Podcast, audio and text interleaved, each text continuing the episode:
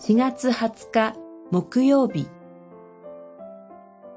生き物の命は神のもの。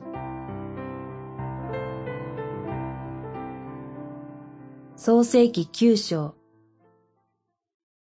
あなたたちの命である血が流された場合、私は賠償を要求する。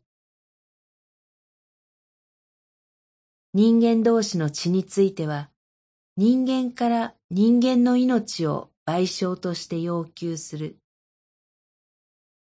九章五節洪水後の自然の秩序の制定は、かねてからの創造の保持として位置づけられますが、新しい時代を特徴づける変化が与えられます。第一に、肉食の開始です。神の憐れみのもとに、人間はあらゆる生き物を食物とすることができるようになりました。しかし、肉は命である血を含んだまま食べてはならないという規定では、依然として生き物の命は神のものであることが明記されます。血を人間が取ることは禁じられ、それを神のものとして神に返さねばならない。肉を取るためには血を大地に注ぎ出して生き物が作られたその最初の場所へと返すことが命じられます。ですから人間はこれを無作為に殺したり、血を流したりして食用にすることを禁じられます。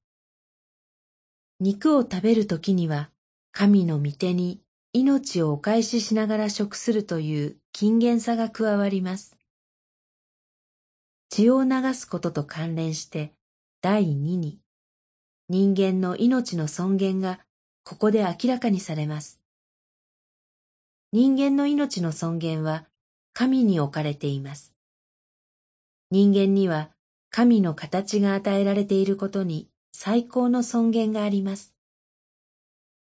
命の価値が社会秩序に基礎を置くのではなく、信仰によって神に置かれます。殺人は神の形を汚す、神への反逆行為として、被造物全体に向けて禁止されます。祈り